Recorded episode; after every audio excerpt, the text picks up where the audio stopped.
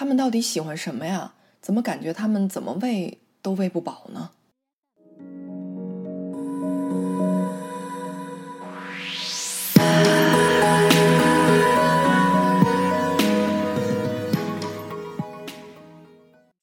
不骗你，我认真的做了很多的分析工作，终于找到了几个特别受欢迎的视频类型，我都照做了。为什么没人喜欢呢？前段日子订阅用户还在不断的增长呢，这两天就停了，为什么呀？你知道我需要多长时间来准备，需要花费多少心思才能拍完一个视频吗？单单拍完了视频才是第一步，每天把作业写完之后，还要做视频编辑。剪呐剪呐，做画外的配音，结果好不容易上传了，没有人搭理，没有任何反馈。这还不是最伤我心的，我最难过的是我的同学一开始根本就没有我粉丝多，这两天一下子就比我多了好多好多，真的接受不了。关键问题是他的视频也没有多好啊。好，听完了我问你究竟比他少了多少粉丝啊？他特别不情愿的跟我说十七个。哎呀，果然是好大的差距啊！去年啊，有一段日子在加拿大忙事儿，所以就住在了闺蜜家里面。对，因为粉丝的增长停滞而痛不欲生的是她闺女。果真，现在的 YouTube 主播越来越低龄化了。坐在我对面的她，手里拿着一支笔，一个厚厚的笔记本儿，整个人就蜷缩在那沙发里面啊，表情严肃认真，特别当回事儿。她浑身都充满了一种学术研讨会上那种老学究的气质。坦白讲啊，这种认真的样子。非常动人，可问题并不在你的态度是否端正。在这个互联网时代，咱们认真仔细，凡事都分析的丝丝入扣，就一定会有源源不断的粉丝涌入吗？全民搞娱乐，全民当主播，全民开账号，全民等待被关注，全民等待被点赞，这已然是一个眼睁睁的事实了。但可悲的是，还有另外一个事实扑面而来，谁呀？谁这么爱看你呀？谁愿意关注你啊？谁愿意给你点赞啊？除了头部的百分之十，另外百分之九十全都成了炮灰。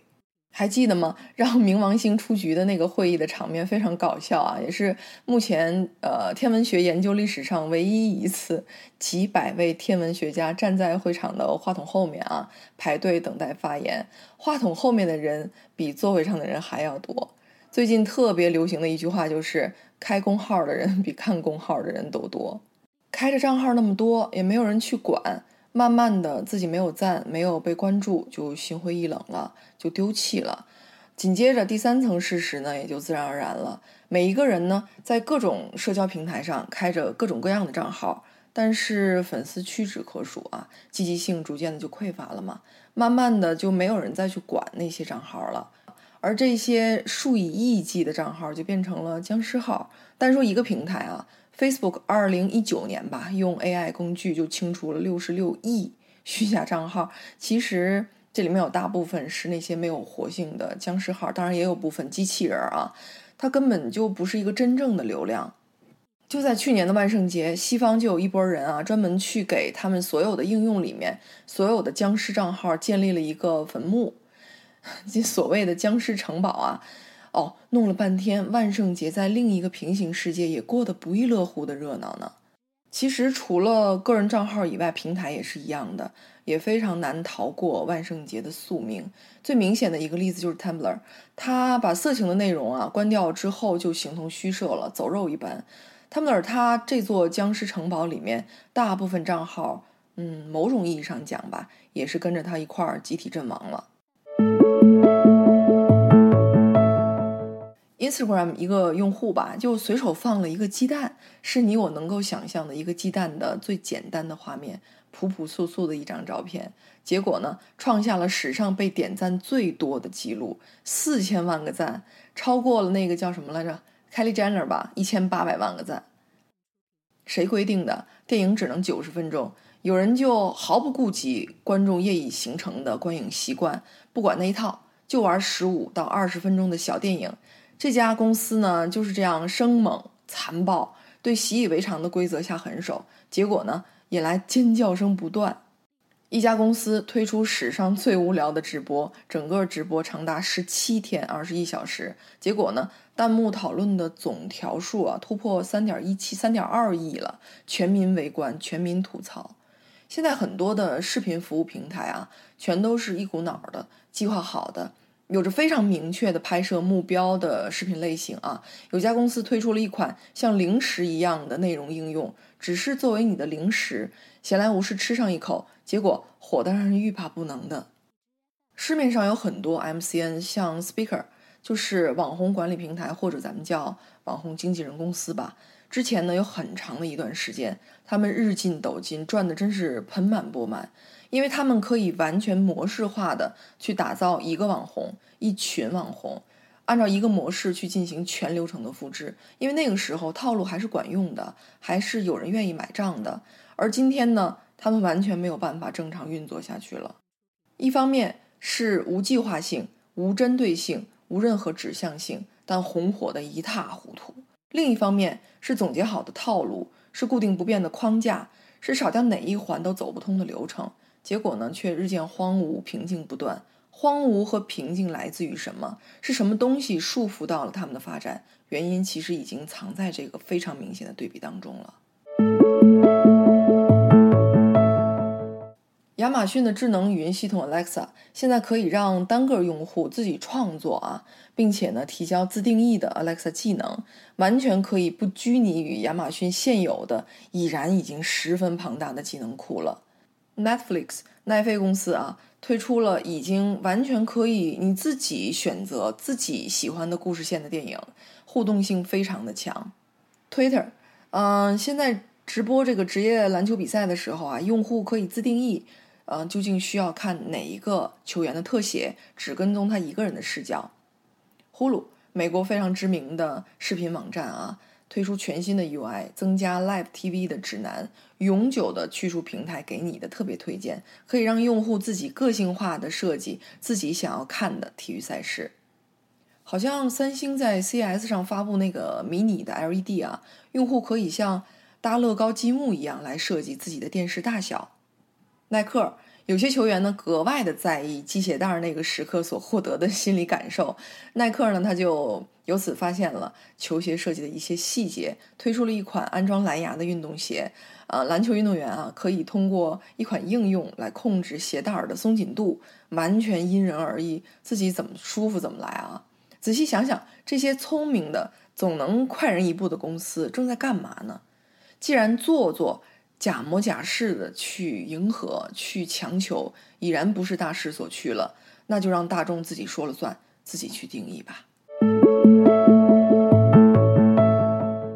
一帮角色面目都没交代清楚的混沌青年，一个比一个二百五，傻傻的、蠢蠢的，没有任何夺目的故事啊，就弄辆破车从纽约开到旧金山，再再从旧金山开回来，一路上瞎玩瞎闹瞎叨叨。到处找钱给汽车加油，然后钱多了一点呢，就买酒喝，没有任何独到的故事线啊，缜密的行文结构啊，甚至遣词造句都非常的苍白，通篇啊有一种完全不过脑子的气质，整个叙述啊像一本流水账，从东边记到西边，从西边记回东边。大跌眼镜的是，就这样一本傻了吧唧的东西。能让读者一口气读完，还欲罢不能，一遍之后还要再看两遍、三遍、无数遍，邪了门了都。还是应了那句话啊，这个世界有很多东西都是相通的，不分时代。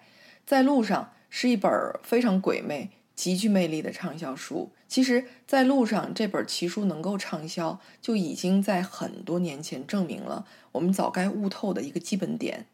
互联网发展到今天啊，社交媒体发展到今天，网民呢都已经被训练出了一种越来越高的水平的判断力。对于什么东西的判断力呢？刻意和虚假。刻意的东西是会被一眼看穿的吧？虚假的东西打眼一看就有一种特别厚重的塑料感。带着讽刺基因横空出世的 Deepfakes，其实就是在另外一个视角啊，告诉我们：那既然真都没那么真了，那假就没那么假了吧？之前流行过的 Instagram 风啊，精致、优雅，不容半点瑕疵。那段时期的网红都深深的知道啊，嗯，每一张照片的呈现背后全都是摆拍啊、修图啊、调色、删减任何不妥的元素。但时过境迁，现在的 ins 风已经天翻地覆，越来越趋向真实、个性，摆脱伪装，甚至粗糙。不像以前啊，非得要用单反去拍非常精致的图片。现在就是一张表情淡然的脸，不施粉黛，素面朝天，就那种骨子里透出来的真实，立等可取。最关键的是，从来不去想照片是不是太多了，主页是不是太乱了。只要有了喜欢的照片，就会发上去，不假思索。网红地标啊，也已经不那么受人欢迎了。一七年的时候，我记得好像坐落在应该是洛杉矶吧，Happy Place，号称是全美国最适合拍照的快闪店，门票还收门票呢，一个店面啊。嗯，三十美金好像，VIP 大概是两百吧，幺九九。可现在什么情况呢？遭遇了前所未有的冷清，就是现在的人都不太愿意再去拍摄那种千篇一律的流水线照片了，甭管多好看。十五六岁的女孩们都会表达说：“我宁可站在图书馆门前拍照，也不要去那儿拍照。”人们越来越喜新厌旧，越来越擅长遗忘。不然的话，为什么现在很多很多之前因为某些丑闻被拉下马的某些大牛，带着新项目回来还能被捧为大神呢？哦，喜新厌旧是吧？善于遗忘是吧？能不能 用反方向的一个路子去做营销呢？看一家快餐店是怎么玩的啊？美国一家快餐店给很多很多帖子点了赞，这些帖子是谁的呢？是美国知名网红的。那这些帖子是什么时间的呢？都是零九年、一零年期间的，也就是说大概八九年前、十年前了。这是在干什么呢？炒冷饭吗？做一锅回锅肉吗？这是，就是这件事情引发了全民的好奇啊！这家快餐店为什么要为十年前的 N 多帖子点赞？他们是要把这些网红整整十年前的帖子全都看了一遍吗？还是纯粹无心的翻到了八九年前、十年前的帖子呢？是随便找了个帖子发的吗？还是找的全是跟自己营销相关的呢？就跟饮食有关、跟快餐有关的呢？我们都说啊，一个事件，嗯，如果要把它变成一个病毒来传播，它一定要有一个新闻眼，就是让人们的好奇心一直都撕扯在这个新闻眼的附近。这家快餐店赚足了人们的好奇心，事件发生之后，股价大涨。现在大家都一直苦于做营销没有出路啊，还经常的有人教你写文案啊，弄出一些有关营销套路的啊知识付费的课程啊什么的。你觉得这家店的套路是什么？说真的啊，我是我是真心的彻彻底底的被惊着了，被他们这种 见路不走的劲儿，大爱啊！这件事情是不是给我们了一点点提示呢？小说最近卡住了，因为想不起晚自习点的是什么灯，没人可以求证了。有来往的同学也过世了，都死完了。随随便便说上一句话不就得了吗？管他什么灯，只要别让小说卡住不就完了吗？那黄永玉的真实，有种让人倒吸一口气的迷人气息。我家门口有两棵树，一棵是枣树，另一棵也是枣树。再也 真的再也找不出比这句话更平铺直叙、更直白朴素的表达了。但它就是成了鲁迅先生被人口口相传的经典表达。一位长相也还行吧，挺喜感的一个人，在大雪天儿唱《一剪梅》。那有一些国外的网友看到了这个视频呢，就把它搬到了海外的抖音，就是 TikTok。这首歌就炸了。那谁能分析一下这首歌急速窜红的原因是什么呢？到底？内容创作者啊，为了一个包袱，抖一个包袱，为了一个段子啊，就跟那儿坐着，憋了好几天，甚至好几个月都没写出一个字儿，比比皆是。在创作的发端就意淫出了一个舞台，就遥想台下的反应、听众的反应、读者的反应，太激动，太功利，太想成功，太想被注意，太想在这世界上讨一个说法，得一个位置。那带着如此巨大的功利心与得失心去完成的作品，有大成效的真的为数不多。方便面啊，在中国 每天好像都大概能吃掉一亿包啊。方便面的发发发明人啊，一直说是日本人，其实他是台湾的台南人。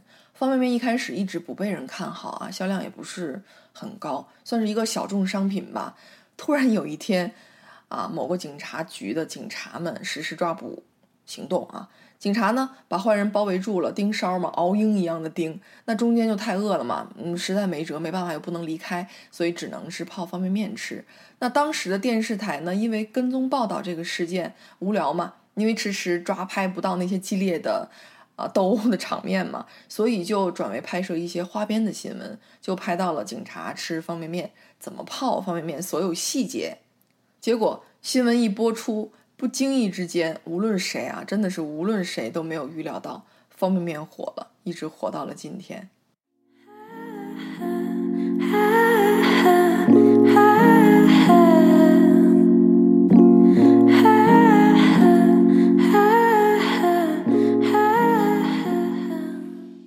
一个摄影师住在一间六十多年的小公寓里面，家里连个厨房都没有。就几身深蓝或者浅蓝的衣裳，来来回回的换着穿，倒腾着穿。对名利呢，完全无动于衷；对自己的作品到底有没有人看，全然不在意。但是，时尚女魔头安娜温图尔曾经说过：“我们精心的打扮，全都是为了他。”可当你穿着一身大名牌向他走过去，他要是觉得没什么好拍的，相机连抬都不抬一下。在这位摄影师临去世之前呢，他说。我总觉得我好有罪恶感，因为每个人都必须工作，但我却玩的好开心。这位摄影师呢，就是在时尚界光芒万丈的街拍鼻祖 Bill Cunningham。哦，弄了半天，这才是门大生意，源于热爱，忠于内心，基于坦白而纯粹的动机一气呵成的。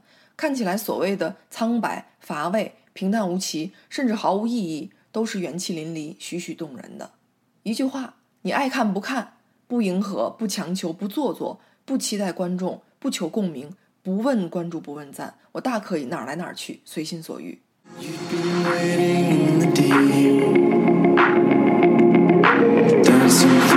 been